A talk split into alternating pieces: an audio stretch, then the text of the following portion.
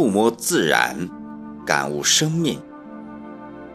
作者：青竹。早晨，风风扬扬的地下下了一夜的雪，终于停止了。沉沉茫茫的大地仿佛凝固在银装素裹里，一切生命从沉睡中苏醒，或远或近的山谷、平川、树林、村落，在雪后晴日的映衬下，分外别致妖娆。轻轻推开房门，去踏一次雪，享受一下雪后乡野的宁静，触摸雪的世界，冰的晶莹，是我久违的心愿。一幢幢房子都是白雪的顶，屋檐下、篱笆上都累累地挂满了雪条。大树、小树，四面八方伸出了洁白的手臂。指向天空，大自然一夜之间把田野风景重新设计过了一样，好让人间的画师来临摹。在这雪的清晨，寒冷似乎让一切有生命的动植物都冬眠起来，慵懒而恐惧。仔细观察，还有顽强的生命在舞动。一群麻雀在刚刚扫过的地上觅食，叽叽喳喳的你争我抢，那份欢快俨然不是在这极寒的清晨所能体现的。防风林带喜鹊傲立枝头，翘个不停，呼唤着他的伙伴来阅读这银色的世界。田野里依稀可见稀稀疏疏动物的足迹。兔子、野鸡、狐狸，村子里鸡鸣狗吠，牛羊呢喃，劈柴的声音，车轱辘吱呀的响声，构成了一组旺盛的生命旋律，回荡在这东城上空。从喧嚣的城市到这雪野中漫步，即使冻红了耳朵、手、脸，心里却异常的清新。别样的温暖，忘却了车水马龙的喧闹，高楼大厦的拥挤，一种新的感悟油然而生。抖落身上的寒风，剁掉粘在鞋上的雪沫，走进屋子，一股暖融融的气流扑面而来。这是东北的特色，无论外面天寒地冻，家家户户的屋子都暖暖的。窗台上，母亲栽的四季梅、迎春花开得正艳，和玻璃窗上的霜花遥相呼应，色泽分明清丽。另一窗台上是母亲年年冬天的保留景致，几盆郁郁葱葱的大葱。有些发黄了的叶子已被新发出的嫩叶取而代之，充满了生机。母亲精心地给花浇水、松土、施肥，搬去泛黄的叶子，有新芽钻出土面。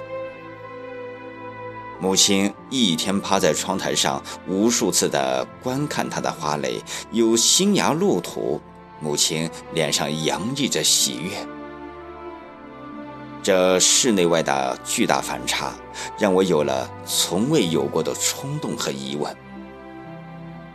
母亲的坚强和对生活的热忱，让我又对医生的判决多了几分怀疑。望着母亲的身影，看着她事无巨细的操心的家事，每日里黎明即起，洒扫庭除，穿戴整洁。我极力想为母亲做点什么，可是泡在水盆里的内衣内裤还是母亲抢了去自己洗，怎么也想不到她离天堂的门只一步之遥。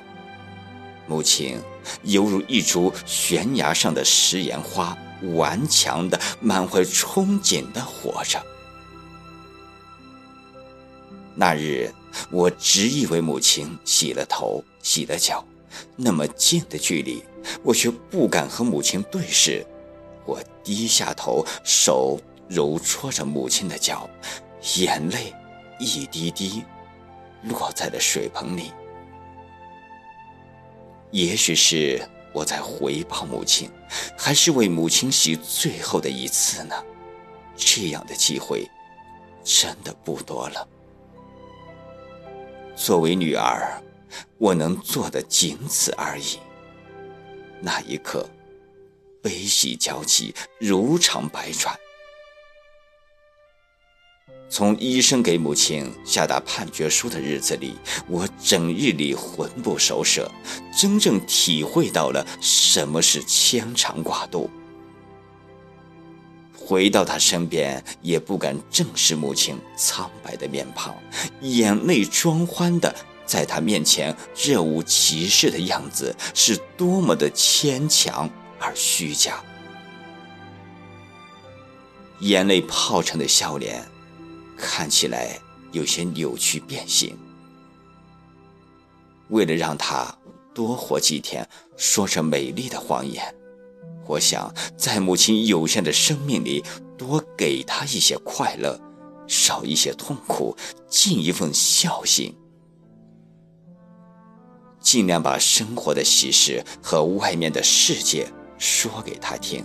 越是这样，我的心就越纠结，针刺般的疼痛。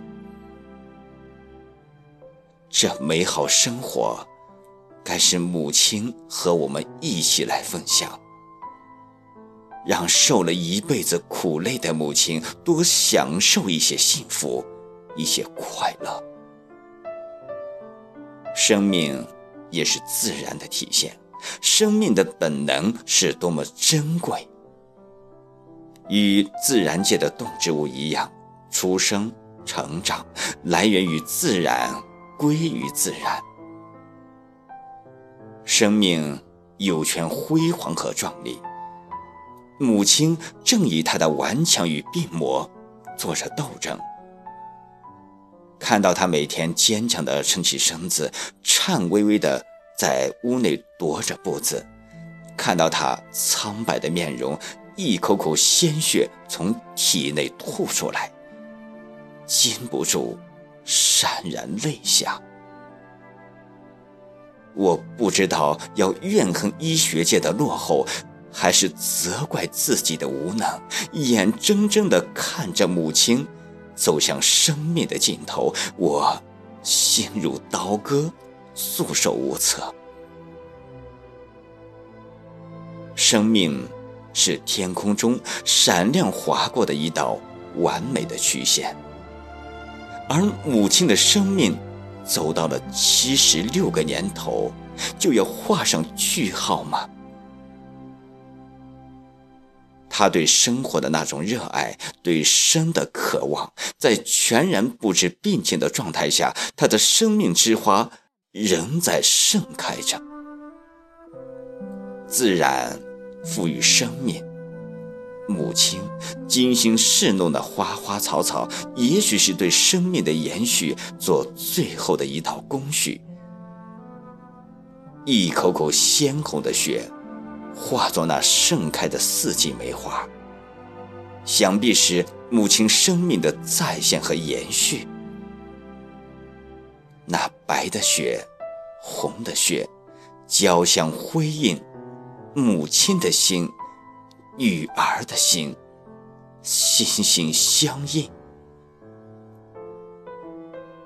生命在自然中体现得很渺小，也微不足道。可是，生命可以点缀、美化自然，使自然更具色彩。一切有生命载体的动植物，都为自然增色。此刻，在这朔风呼啸的冬季，假如你驾驶雄鹰翱翔蓝天，一定为脚下的云海和皑皑白雪而感叹。假如你开一列高铁，穿越平原大川，汽笛划过沃野的宁静，呼啸而去，你会为人和自然的和谐而叫绝吗？假如你在静谧的月夜里，捧卷在手，一双听雪吟诗作赋，雪落的声音一定会触动你的灵感，韵脚溢出的也是对生命的讴歌，对自然的触摸。或许，你对生命还有更深的感悟吧。